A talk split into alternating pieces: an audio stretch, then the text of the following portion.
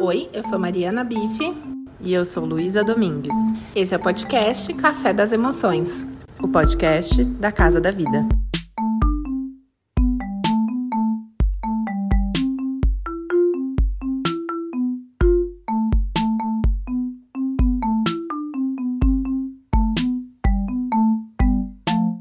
Olá, pessoal.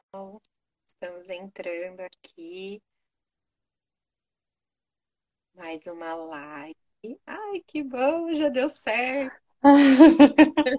Oi, Li. Deixa eu aceitar a Fanta. Tá. Aí o, o Instagram foi mostrando vários avisinhos, assim, eu não, eu já sei, eu só preciso chamar as meninas pra gente começar. que maravilha. Oi, gente. Ai, que delícia. É a primeira vez que eu faço live em trio. Talvez seja um pouco mais bagunçada, né? É. Bom, vamos lá. A gente vai se dando tempo, né, para cada uma conseguir terminar de falar e aí a gente fazer fluir esse papo que, olha, que delícia poder falar sobre série, né, gente? Poder pensar junto sobre isso é muito bom. Uhum. Não tem como, né? As séries fazem parte agora da nossa vida. Eu consigo lembrar, inclusive, no momento, no momento mais restrito da pandemia, o quanto tinha algumas séries que eu ficava ali e eram meus amigos ao longo do momento de isolamento. Né? Então, não tem como também a gente se desvencilhar. Sim. Como entretenimento e como educativo, né? Que é o caso dessa Sim. série. Mas antes de começar, né, vamos nos apresentar. Muito bom. bom Acho que a gente pode falar. Por favor, por favor, vamos. Não, ia falar. Vamos se, se organizando. Acho que vale falar um pouquinho da casa da vida, né? Porque tem gente vindo da Fanta, do meu Instagram. Sim. Bom, a gente está aqui mais uma vez representando a Casa da Vida, né? As somos três psicólogas dessa rede que compõem a casa, esse espaço que fica em Piracicaba e que tem esse grande objetivo de promover equilíbrio emocional, desenvolvimento pessoal, né, em todas as pessoas, é, através de uma série de iniciativas, né? Então a gente está aqui no Instagram buscando se comunicar, se conectar com as pessoas, tem os atendimentos presenciais na casa, os grupos, enfim, acho que são várias formas da gente conseguir chegar a muitas pessoas e buscar entender juntos quais são as necessidades e como a gente pode construir juntos, né? Assim, é, vidas com mais leveza, com mais sentido, com mais conexão. Esse é o nosso, isso é o que nos move aqui na casa, né? Uhum. Então, para me apresentar, é que engraçado, né? A gente fez a live faz pouquinho tempo, então já fica meio familiar a coisa, assim. Eu sou a Aline Munhoz, né? Faço parte da rede, sou psicóloga comportamental e, enfim, nós temos uma coisa aqui muito especial em comum entre nós três. Nós estudamos juntas na faculdade, na mesma turma. Então, estamos aí desde então, com mais proximidade agora, compartilhando essa caminhada dentro da psicologia, né, meninas? Trabalhando juntas agora.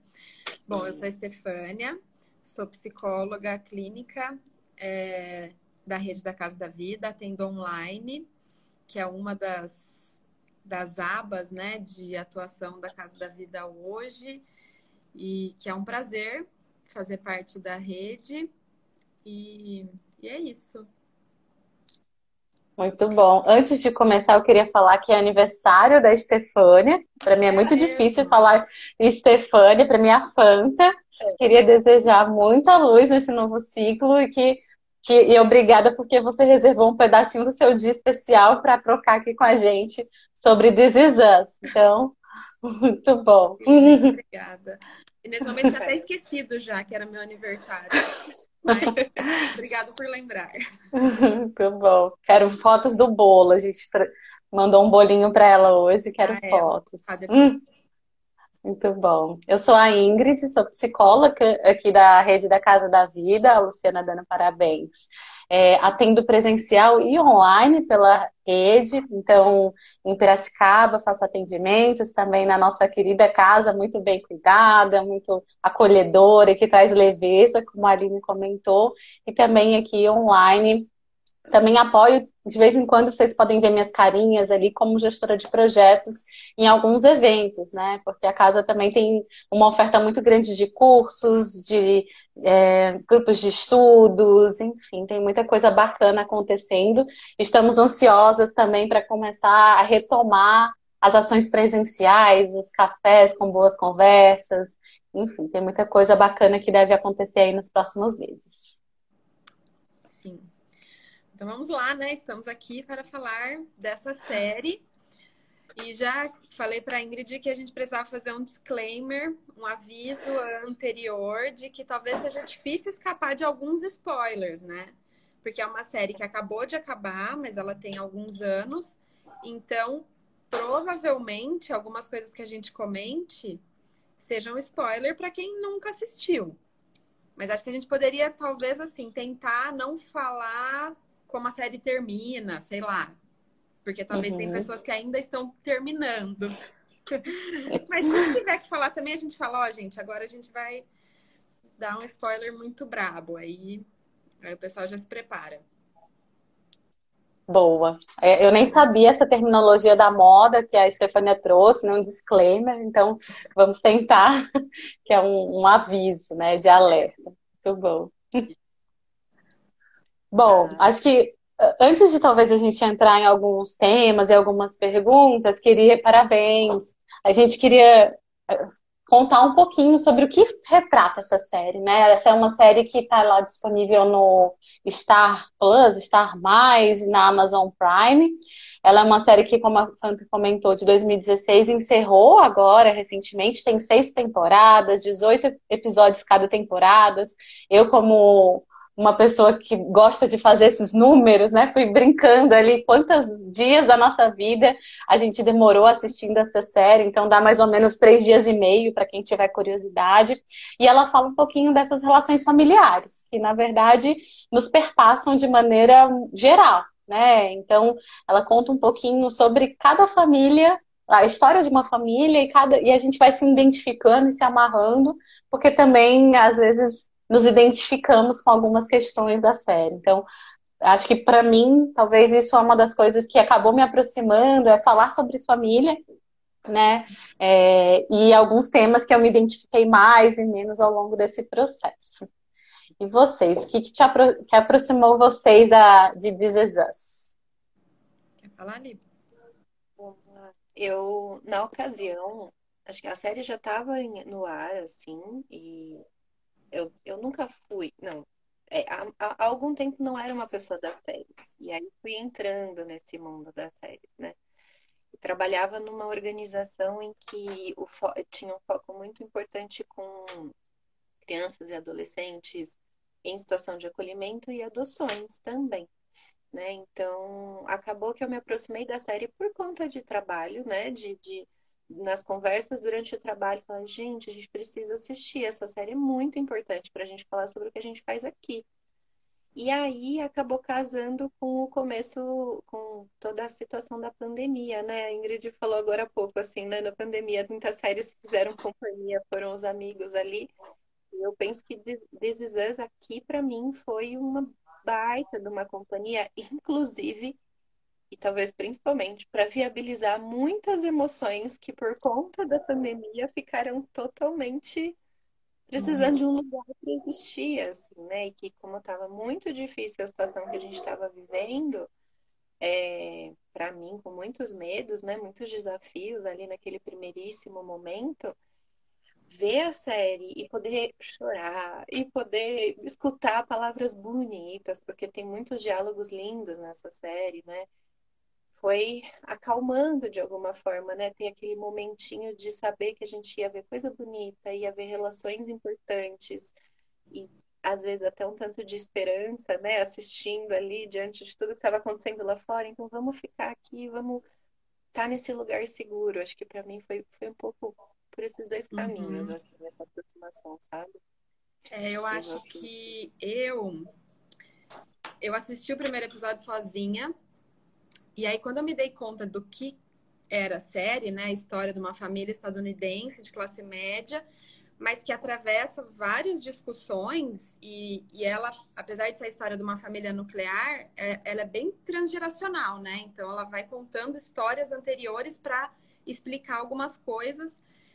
Eu falei, eu vou ter que assistir a série com meu marido, porque eu acho que quando a gente pensa em formar uma família, eu entendo que a gente percebe que precisa ter várias discussões e entrar em acordos sobre como vai ser a nossa dinâmica, né? Porque cada um traz uma criação e tal. E eu, e eu sempre tive essa visão de que a, as pessoas estão tentando fazer o melhor, né?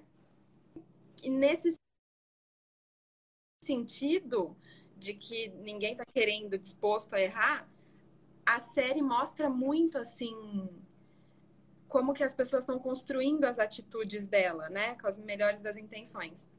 Então acho que o que me aproximou e me pegou foi mais esse sentido assim, quase um educativo para adultos, de como como resolver os conflitos e os traumas.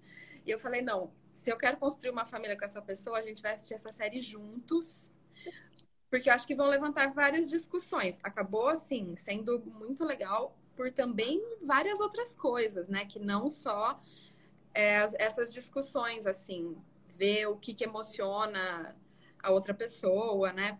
Mas, enfim, o pontapé inicial foi conseguir ter discussões e falar sobre questões importantes relacionadas a famílias, né?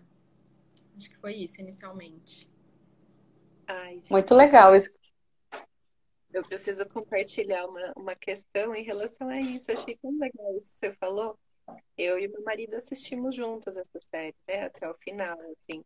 E muitos momentos, muitos momentos eu olhava e falava assim para ele, pega um caderninho, anota um pouquinho do que eles estão falando, tão bonito, adoraria ouvir você falando essas coisas. Mas é assim, brincadeiras à parte, né? Poder brincar com essas uhum. coisas assim, olha, acho que isso aqui faz falta. Legal reconhecer umas coisas aqui, né, nas relações que podem fazer sentido para a gente também. É, essa coisa de descobrir o que toca o outro e chorar junto, e se emocionar junto, ou rir junto, cria uma conexão e uma cumplicidade que, que acho que fazem, fazem diferença no nosso dia a dia, né? Legal você falando da família, fiquei pensando isso dentro do relacionamento, que aqui fez sentido uhum. também. Não, e eu até perguntei para ele, né, o que, que ele acha da série que representa essa série, né? Ele falou que This Us é uma série que mostra como tudo pode ser resolvido com conversa. eu achei perfeita essa explicação, porque se a gente entender que tudo pode ser resolvido com conversa, nossa, acho que grande parte das nossas questões já a gente já estão resolvidas, né? Ou a gente já sabe como resolver de alguma forma. Eu queria Queria comentar que aqui a gente também viu juntas, eu e minha esposa, era um tema que vem bastante nos grupos de adoção, foi por meio deles também que é, teve indicação, né? Então a gente acabou conhecendo um pouco mais sobre essa temática, se apaixonou, vimos juntas, daquele jeito que se alguém dorme tem que parar para voltar depois, né? não pode seguir, tem uma fidelidade.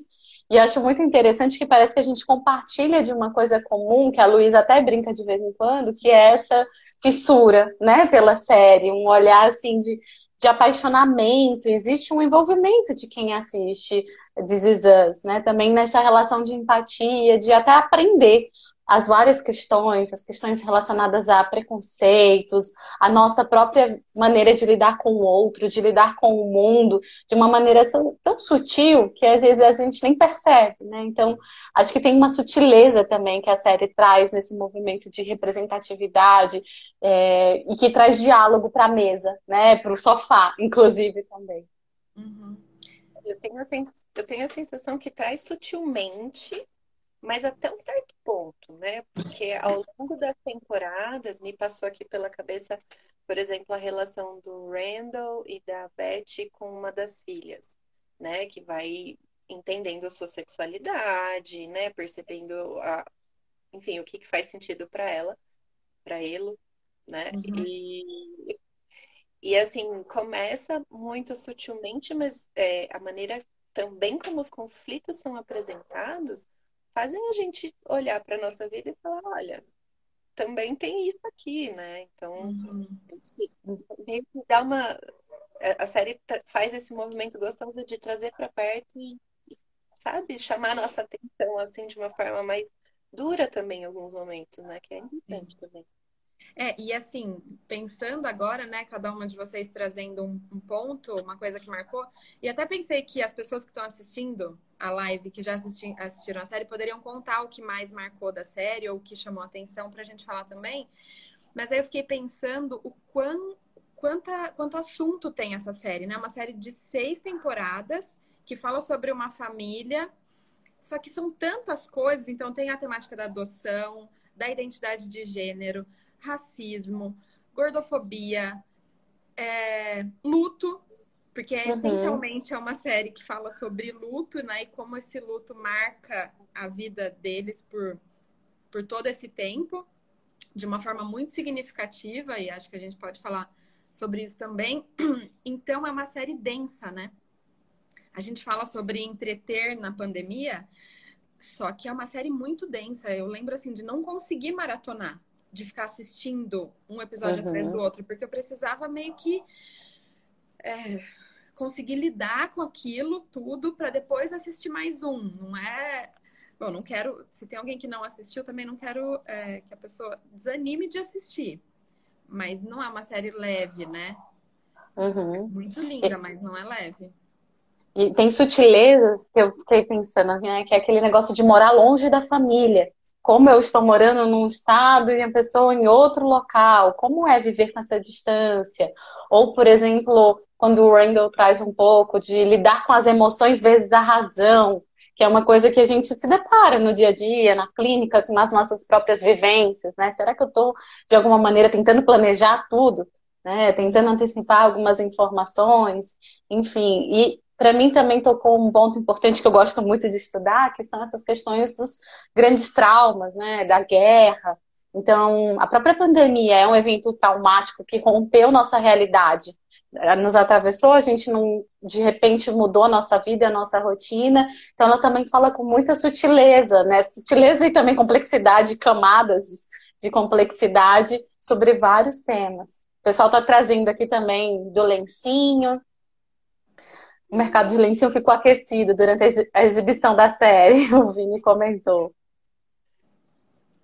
E aqui o que mais marcou é que conseguiram jogar fora o maniqueísmo. Todo mundo tem muitos lados péssimos e maravilhosos e a gente sente ambivalência o tempo todo. Isso, a gente pensou assim em tópicos, né, para falar, e aí tinha o que aprendeu com a série. E para mim, isso assim é o melhor, porque até se a gente for pensar no Jack, que é o pai, ele morre. Tem alguém que tá no início da série, gente? Essa não é a live pra assistir, porque isso não é no final. Mas enfim. E ele morre no momento que, se a gente for pensar na adolescência, é no momento que os filhos ainda não conseguem tirar ele do pedestal, né? Então ele uhum. morre naquele momento que ele ainda é muito idealizado. E é muito louco porque ele é idealizado por todo mundo. Pelo amigo, pela esposa, pelo irmão. Então, é, é muito interessante porque mesmo tendo isso, ao longo da série, a gente vai vendo coisas, né? E eu lembro assim, quando mostra que o irmão estava vivo e que ele sabia, eu fico, não, ele não fez isso. Não, ele não foi. Como que ele não foi capaz de perdoar? Eu, eu desconheço esse Jack. Eu não quero aceitar isso. Então, conhecer todas essas facetas das pessoas e que elas erram e que, mesmo tentando acertar, elas estão errando e errando porque estão trazendo os, os traumas, os próprios traumas, né? Tentando lidar com isso, é, para mim é assim o mais interessante da série. Nossa, que gostoso ouvir você falando. Gente, eu amo essa série. Eu poderia falar duas horas sobre ela. É. Eu até brinquei que dá para ter uma live um, dois, três, porque são temas tão diversos, né? O pessoal está trazendo aqui também o fantasma do pai, o luto, não só da perda de pessoas, né? Mas a gente vive lutos a todo momento. Eu sempre brinco assim, para eu escolher arroz e feijão, eu deixei de lado o macarrão. É um, é um luto, eu não vou comer aquele macarrão no almoço. Toda hora a gente está renegando alguma coisa, tomando decisões. Isso também são perdas, né? Algo fica para trás. Total, por isso que eu acho que a hum. série é muito uma série essencialmente sobre luto, né? Sobre vários lutos. É, não só das mortes e das separações, mas dos sonhos, porque a gente até esquece que a Rebeca era a pessoa que cantava. Isso, ao longo da série, ela tem essa relação com a música, mas o sonho de ser cantora que tinha lá no iníciozinho, meio que tipo vai ficando, né? É um luto que ela vai lidando com ele ao longo do tempo todo. Então, é, talvez a nossa vida seja sobre lutos, né? É, é, isso que eu ia falar, assim, acho que o que me aproxima muito da série, quando a gente, quando eu paro para pensar, é sobre a impermanência, porque essa série ela evidencia o tempo todo essas impermanências, né? Todos os lutos que a gente passa, as transformações, inclusive da gente mesmo, né? Então, quando você fala isso da Rebeca, né? Ela começa é, com esse sonho de cantar, e aí tem lá uma situação em que ela conhece o Jack, e como a vida dela se transforma. Ela, vamos pensar assim, ai, gente, fala ou não fala, mas assim, maternidade, quero ser mãe, não quero ser mãe. Ah, decido ser mãe, então estou abrindo mão de algo também, né? Então, para cada personagem, a gente vai encontrando diversas idas e vindas, mudanças de, de direção, de escolhas e de relações né? Uhum. Eu fico pensando na riqueza que é a gente colocar esse é, é, eles terem feito essa série ao redor de, da história de uma família, porque se a gente parte lá da psicologia histórico-cultural, né? Família é o primeiro núcleo de socialização do ser humano para que a gente se torne humano, né? Então, é muito importante a gente cada vez mais entendendo as camadas de cada uma dessas famílias, da nossa família, como elas constituem, também para que a gente possa se entender. Né? Tem, tem algo que eu acredito piamente, que assim, quanto mais a gente entende e conhece a nossa história, melhores decisões a gente começa a tomar sobre o nosso futuro, sobre as nossas escolhas, sobre a maneira como a gente lida com a gente e com o mundo, né? Com os outros e com enfim, as atividades que a gente tem. Então, a gente vê isso evoluindo na série, né? Assim, eu me lembro, a, a, personagem que eu gosto demais na série é a Kate, né? Então ela começa de um jeito na série, né? E, e enfim, bastante dedicada a um dos irmãos, né? E tentando uhum. lidar com as suas próprias questões. E a evolução dessa personagem até o final da série, gente, é incrível. Quando ela começa a se dar conta de, além da perda do pai, né? Então, assim, relacionamentos abusivos que ela teve, situações que ela viveu como ela chega ali, né, numa, numa maturidade, em um outro momento da vida, é, é isso, assim, quanto mais ela vai conseguindo acessar esses outros esses momentos da vida, elaborando, né, eles, é, ela vai se permitindo novas coisas, permitindo que outras escolhas sejam possíveis. Acho que para mim essa coisa de a gente nunca vai ser igual e a gente tem possibilidade de fazer escolhas diferentes se a gente tiver amparo, se a gente conseguir pensar sobre, se a gente tiver né, acolhimento, ai, acho delicioso, acho lindo. Eu acho que por isso essa provocação do vai e vem, sabe? Ela não é uma série temporal. É, a gente, de algum momento, está lá no nascimento, passa para a fase adulta, a infância, a adolescência, a gente vai acompanhando a vida dessa família ao longo do tempo e começa a perceber que as nossas experiências pregressas, de alguma maneira, interferem na conduta que a gente tem hoje, talvez na adolescência, talvez na fase adulta, que não é uma coisa linear, né? Que as coisas vão. É como se fosse uma colcha de retalhos. Ah, eu peguei experiências, culturas, um pouco da minha genética ou não, porque a gente também se questiona em alguns momentos sobre isso, e isso vai direcionando também, nos moldando, e claro que no final de tudo isso, a gente ainda tem um protagonismo, uma independência de quero seguir assim ou não, de acordo com as experiências e com os ensinamentos que eu tive, né? E posso ir me modelando.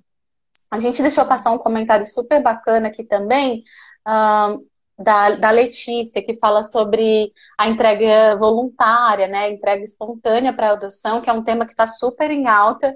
É, a gente viveu alguns pontos agora no, no Brasil, né? Envolvendo a, a atriz, a Clara Castanho, e a gente é um ponto importante também de trazer um pouco é, sobre essa criminalização ou não, acolhimento da mulher, e é importante trazer um pouco desse, dessa psicoeducação, que no Brasil existe uma lei né, que ampara o sigilo e resguarda essa mulher nesse processo de entrega espontânea. Então, é, acho que é legal a gente fazer essa pontuação também, que isso é possível aqui no Brasil, basta se informar na sua na vara da infância, no fórum da sua cidade, que você também tem esse direito de maneira muito respeitosa, acolhedora e no sigilo. Né? E legal, né? E é interessante legal. como eles mostram isso com naturalidade, que eu acho que lá nos Estados Unidos é uma coisa mais já consolidada, né? Então, e eu acho interessante como a série mostra várias situações que são as mesmas, mas sob diferentes realidades, né? Então a adoção ela aparece com a entrega espontânea, mas aparece também a partir de uma entrega dolorosa lá no início. Então, duas formas de aparecer o mesmo tema. É...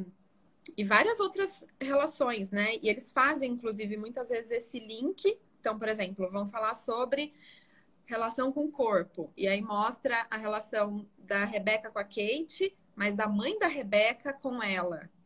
E aí, quando uhum. a gente vê a Rebeca errando de alguma forma, a gente fala, pô, errou.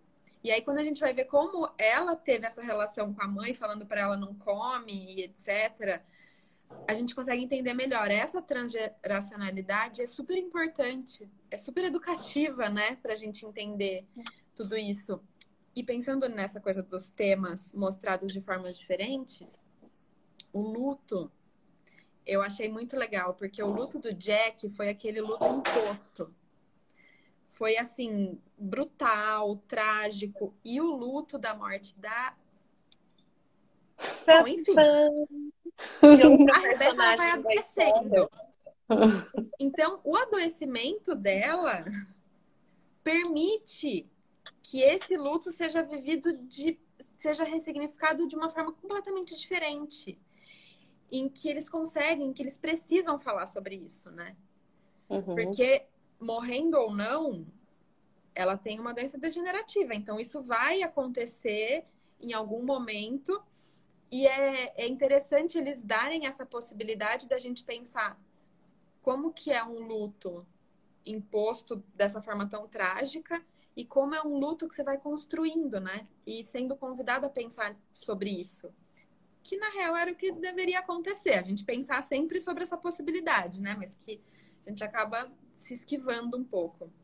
Ai, gente, eu sou campeã dos spoilers. Tô assim. já, já entreguei pro universo. É, não sei se a gente se esquiva pouco, não, Fanta. Acho que a nossa cultura, né? Assim, venho. Recentemente vim conversando com algumas pessoas, é, ouvindo, inclusive, experiências de pessoas que tinham aquele que viveram um momento aqui no Brasil em que tinha aquele hábito do velório em casa, com a pessoa falecida dentro de casa, com todas as suas cores e rituais e cheiros, né? E quantas crianças eram afastadas disso, enfim, ninguém falava com elas sobre isso. Estava conversando sobre essa temática e como a medicalização da morte foi tirando esse momento de perto da gente de um jeito também muito brutal e que tem impacto muito significativo no nosso psiquismo, na nossa saúde mental, na nossa saúde emocional, né? No, em todo esse equilíbrio. Então, poder falar com tranquilidade sobre esse tema, sobre o luto de perder um trabalho, sobre o luto de perder uma pessoa, sobre o luto de perder um bichinho, sobre o luto que se vive numa sociedade racista e machista e patriarcal, né? Assim, sobre todos esses lutos é importante para que a gente consiga elaborar muitas dessas coisas que a gente vive e nem se dá conta, né? Então, trazer o luto para perto sem medo, né, disso, uhum. é, se faz cada vez mais necessário, ainda mais depois da pandemia e com tantas mortes que a gente, é, infelizmente, é, teve aí, né, pessoas próximas ou não, mas ainda, não podemos esquecer que ainda estamos numa situação de luto, né, social, assim, é, por conta disso tudo que aconteceu e está acontecendo. Então, vamos falar disso, né? Vamos deixar uhum. isso mais da gente. Ili, quando você falou, eu lembrei de um luto também, que é do filho da Kate. Eu esqueci o nome dele agora. Mas que é esse luto é, Jack, do, né? da, é Jack também, é o nome do pai dessa projeção do filho, da expectativa, né, do, daquele filho desejado, idealizado, enfim, e quando vem uma criança, né, com é, uma deficiência, como é que isso também é trabalhado pelo casal, dessa idealização do, do modelo que a gente também projeta nos filhos, enfim, no outro, de uma maneira geral, né, nos nossos relacionamentos. E aí eu fiquei pensando também uma outra coisa que talvez a gente dê um outro fio da meada que está relacionado com o Kevin, que ao longo da vida tem um relacionamento amoroso desde a infância, aquele negócio de encantamento, primeiro namoro, fica com, a, com essa esposa, né? Tem um rompimento e se questiona a todo momento sobre isso, né? Que mesmo o Jack, que é aquela figura que talvez a gente possa se apaixonar por ser um ator e estar tá ali fazendo gracinhas, ou em alguns momentos rechaçar e falar nossa, tá vendo como ele é fútil? A gente também consegue perceber que existem várias camadas e que existe um ser humano por trás das câmeras, né? Por trás do dia a dia, que se questiona, que tem dúvidas e que tem um relacionamento que às vezes ele não é linear, né? É um relacionamento amoroso, no caso. Tem uma profundidade, né? Tem, uma, tem um comentário aqui. Gente, se eu não me engano, eu posso estar enganada. Mas esse, essa pessoa aqui, psicólogo contextual, eu acho que é o Diego Diego, que estudou com a gente ah. também. Diego, se Mas ele fez um comentário aqui que fala sobre impermanência. Talvez não tenha sido por acaso que resolveram mexer com a memória da Rebeca. Foi para matar qualquer expectativa de permanência mesmo e para deixar a gente destruído no caminho. e talvez abrir portas para a gente poder repensar, né? Assim, quais são o que, qual é a essência. Ah, ele mesmo lá. É. é para pensar na essência, né? Desse, assim, com uma doença degenerativa ou não, a nossa memória se esvai, né? A gente não vai lembrar de tudo. E ah, isso pode ser muito sofrido, principalmente para as pessoas mais saudosistas, né? Mas, uh, por um outro lado, olha que mega oportunidade de olhar para o momento presente e de entender que dá para construir novas narrativas sobre a história que a gente viveu, né? Uhum. Sim. E poder Poético. Eu gosto de. gente, Pode falar, Ingrid. Eu ia fazer uma pergunta: o que vocês aprenderam com a série, né? A gente está falando um pouquinho que, que aproximou, os vários temas que ela traz, que a gente falou que dá para fazer várias narrativas, né? Desde uh, as diferenças, as representatividades, as histórias de vida, as mudanças, os lutos, enfim. E, e até essa relação geracional, né? O que, que vocês aprenderam? Olha, eu acho que talvez uma coisa que eu já pensava muito antes, mas que com a série eu acho que é bem. É, como fala? Didático. É bem didático. É que as pessoas não são más, elas só estão perdidas. Isso no geral, de todos os personagens, sabe? Tem um momento que você vê o Kevin acabando com o Randall. Tipo, o pior dia da minha vida foi quando você chegou. Se você olha só para isso, você fala, meu, esse atorzinho, só porque ele acha que ele é lindo, maravilhoso. Olha o que ele tá fazendo com o outro cara que já deve ter passado tudo que passou, porque quando a gente vê um ator, uma pessoa negra, a gente já pode pensar isso. Mas eles são tão profundos, os personagens, que a gente vai percebendo por como é mostrado na série o quanto Kevin sofreu por estar nesse lugar de irmão do filho que a mãe olhava e falava, ele precisa de um pouco mais de atenção. Porque os pais também não sabiam exatamente como lidar. Essa questão do racismo é muito bem mostrada nessa série, né? A adoção então, interracial, né? Sim, e, de, muitos detalhes. O dia que o Randall vai cortar o cabelo e passa uma máquina no cabelo dele, ele fica todo pinicando, coisas que a gente nem imagina. A gente que não tá nessa situação, né? E, e que, que, a gente vai percebendo assim, as pessoas vão errando, isso vai ser uma marca para ele, mas é, os pais nem sabem que estão errando, né? Então, é, eu até me perdi o que eu tava falando. Às vezes não é nem um erro é, que as pessoas não são más, elas estão tentando, mas elas estão tentando ressignificar os próprios traumas. E às vezes fazem isso de maneiras tortas, né? E que dá para resolver. Talvez o que eu aprendi mais é que dá para resolver. Dá para conversar. Não sei, gente, eu tô pensando aqui, eu fico são muitos aprendizados, né? Acho que talvez e eu acho que essa série a gente pode. É tipo O Pequeno Príncipe, que a gente, a gente lê assim vários momentos da vida e a gente pega em alguma coisa diferente. Porque nesse momento, para mim, acho que o que fica de aprendizado é sobre a importância das relações, a importância da gente sempre tentar melhorar na nossa comunicação, que foi bem o que a Stefania falou no comecinho, né? É, porque isso vai sim ser, é, vai viabilizar, vai ser muito importante em todos os momentos da nossa vida, né?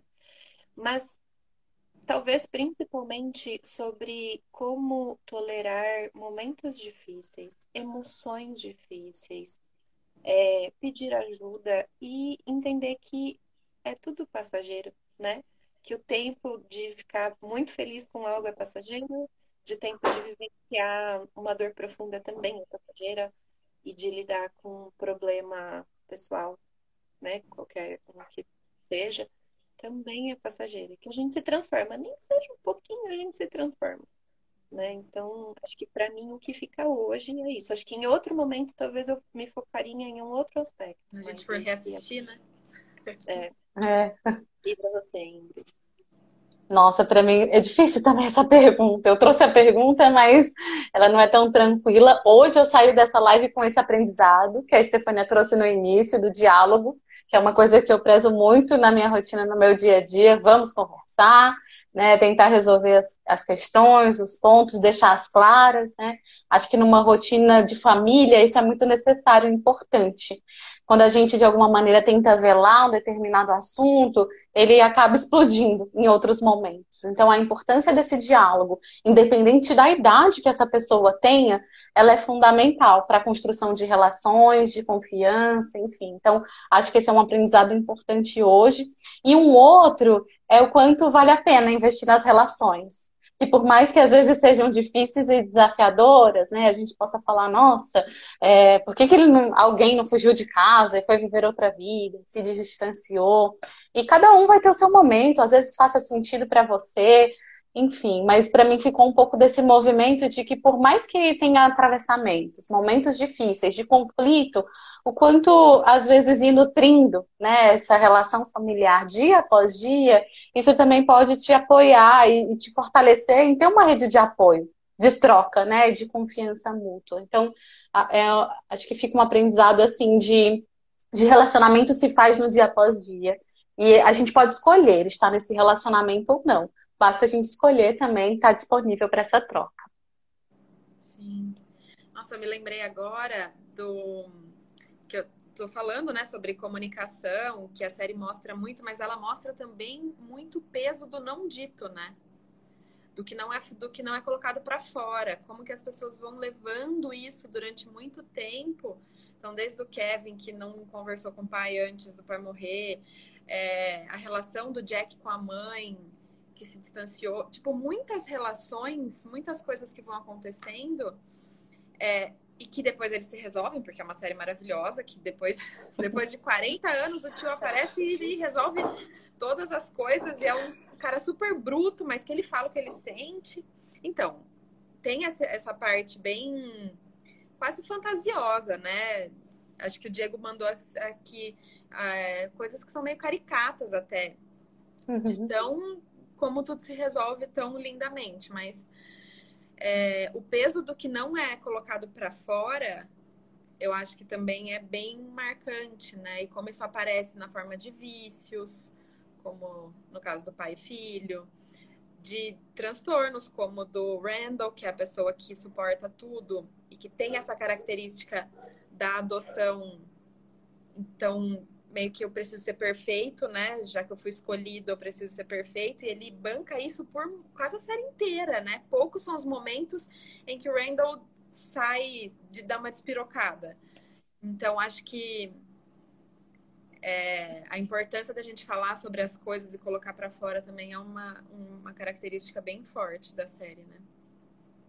Sabe que você falando isso, Stefania, me veio uma coisa à cabeça, porque o que sempre me chamou a atenção, e até a brincadeira que eu fiz com relação ao meu marido, é da, dessa, da, dos diálogos, né? Os diálogos super bonitos e tal. E os homens da série, não que as mulheres não façam também, mas eles têm uma articulação para falar sobre os seus sentimentos, o que esperam, né? Trazer uma lição sobre aquela, aquele momento, assim, é, é, ó, eu me arrepio, gente, de verdade, é muito bonito você ver o Randall que tem aquela intensidade toda falando e o, o Toby lá, né, quando se relaciona com a Kate, e toda aquela agilidade, encantamento e romance, romance, né, que ele traz, me fez pensar, né, relacionando assim, né, é, tudo se resolve lindamente, porque acho que também existe um papel na arte da gente trazer é, soluções ou levantar questões. Então, acho que também a série serve a esse propósito artístico, mas de, de trazer modelos de homens que, infelizmente, hoje a gente não vê com tanta frequência na nossa sociedade, por vivermos uma sociedade que ainda silencia os meninos e as suas emoções, né? E que ainda tem aí o machismo muito presente e tal. Então, acho que traz esse contraponto do ideal para a gente poder olhar para a nossa realidade e ajudar a problematizar e ter modelos para né, mostrar como fazer, então. Né? E aí, isso me faz pensar nos não ditos também. Porque quando a gente fala assim, ah, tem muitas coisas que não são faladas, até compartilhar um pouquinho de experiência pessoal. Recentemente eu estava na minha análise, na minha terapia, e aí a, a, minha analista me perguntou uma coisa e eu falei, eu não sei falar dessa emoção. Não tenho palavras para falar, eu não sei, eu não sei. Então, se criou um grande vazio, assim, de, nossa, então acho que eu preciso colocar palavras nessa emoção, porque eu não sabia. E aí ela foi me ajudando, enfim, estamos aí nesse processo. Então, uh, sobre os não ditos, eu fico sempre pensando que é, às vezes a gente sabe o que precisa ser dito, a gente tem as palavras para descrever o que a gente está passando, e é difícil, ou barreiras, resistências, orgulho, taranã, vai entrando né, nisso, às vezes a gente não tem. Às vezes é uma experiência muito nova ou muito intensa em que o, a, palavra, o significado, ele ainda não foi construído. E aí, de novo, eu volto. Por que, que as séries são tão legais? Acho que, assim, as séries, livros, arte, arte, de uma forma geral, né? Uhum. Traz narrativa, traz palavra, traz experiência né? Traz a possibilidade da gente enxergar e falar: é isso, é desse jeito que eu queria falar, é isso que eu sinto, é assim que eu consigo descrever, descrever isso para mim. Então, hum. até me perdi um pouquinho. É, essa parte Ai, que você falou, o Nick, eu acho que ele representa bem, porque ele é a pessoa que não teve ferramentas na infância para conseguir lidar com as escolhas e tal e com o sofrimento, então ele paga esse preço durante muitos anos da vida, né, de não conseguir ir atrás da família e tal. E quando isso acontece com todos os conflitos lá que ele tem, depois ele passa a ser essa pessoa que fala, né? Que chega pro Kevin e fala: "Mas tem certeza que você vai casar?" Tem certeza que é isso? Porque eu tô sentindo que eu não sei se é. Então, é legal ver esse processo, né? Esse percurso. E eu, eu acho que é muito didático da pessoa ir, ir, assistindo e percebendo, olha, o preço que a gente paga por não pensar nessas ferramentas, né? Quando a gente não tem isso, mas que também tem solução, de alguma forma, algumas vezes. E aí, vocês falando, me vem uma coisa que eu queria até implementar na minha vida, que uh, o Randall tem com a esposa, que é aquele jogo do apocalipse, quase assim, né? De vamos já que existem fantasias do que pode dar errado nesse momento, vamos pensar e construir uma história, uma narrativa de tudo que pode dar errado naquele cenário. Então, é um momento também de verbalizar, de talvez trazer ali para o casal aquela troca de. Eu também tenho medo, né? Que isso aconteça, que caia um avião aqui na nossa casa, que aconteça isso com as nossas filhas. É um momento também de, do não dito ser dito através da brincadeira. Porque é tão difícil e tão doloroso falar um pouco sobre os medos, sobre as inseguranças, sobre as incertezas, as instabilidades que a gente está submetido a todo momento, que através do lúdico, através do jogo, a gente consegue até rir um pouco de, nossa, esse apocalipse zumbi, se isso acontecer, ferrou pra gente, né? Então, acho que também é uma forma de utilizar esse não dito no processo. Vou ter que assistir de novo essa série. O Randall, ele dava assim, eu encontrei inclusive um podcast que era só sobre This tem tipo 30 episódios falando sobre todos os vários aspectos. Mas eu lembrei agora que você falou do Randall, e eu amo, para mim é um meu personagem preferido, que é, quando eu falo sobre os temas que aparecem de várias formas, né? Então, o luto do Jack, depois outros tipos de luto, é, um personagem alcoolista e o outro personagem alcoolista de diferentes formas. Tem a adoção. Então, Randall, a adoção dele, como aconteceu, ele sempre buscando ser o melhor e tendo que meio que quase retribuir essa, isso que fizeram por ele. E quando ele passa por um processo de adotar, e que não tenha essa relação, né? Porque esqueci o nome da menina. Ela é, ela é, ela enfrenta, ela questiona, ela adeja, ela tenta ser Beijo. ela mesma, né? Então mostrar diversos, é, vários tipos, né? Não é tipos a palavra, mas é diferentes formas Modelos. de retratar uhum. o mesmo tema. Né? E até fico curiosa para saber como seria a filha da Kate também, como ela como eles retratariam isso, né? É, realmente, porque esse ponto eu gosto muito da problematização que a Deja traz na relação com o Randall, que não é direta a respeito dessa questão da gratidão, mas que é fundamental, porque eu acho que vale falar que Gente, adoção não é sobre gratidão, não é sobre fazer uma ação super boazinha, não é sobre isso.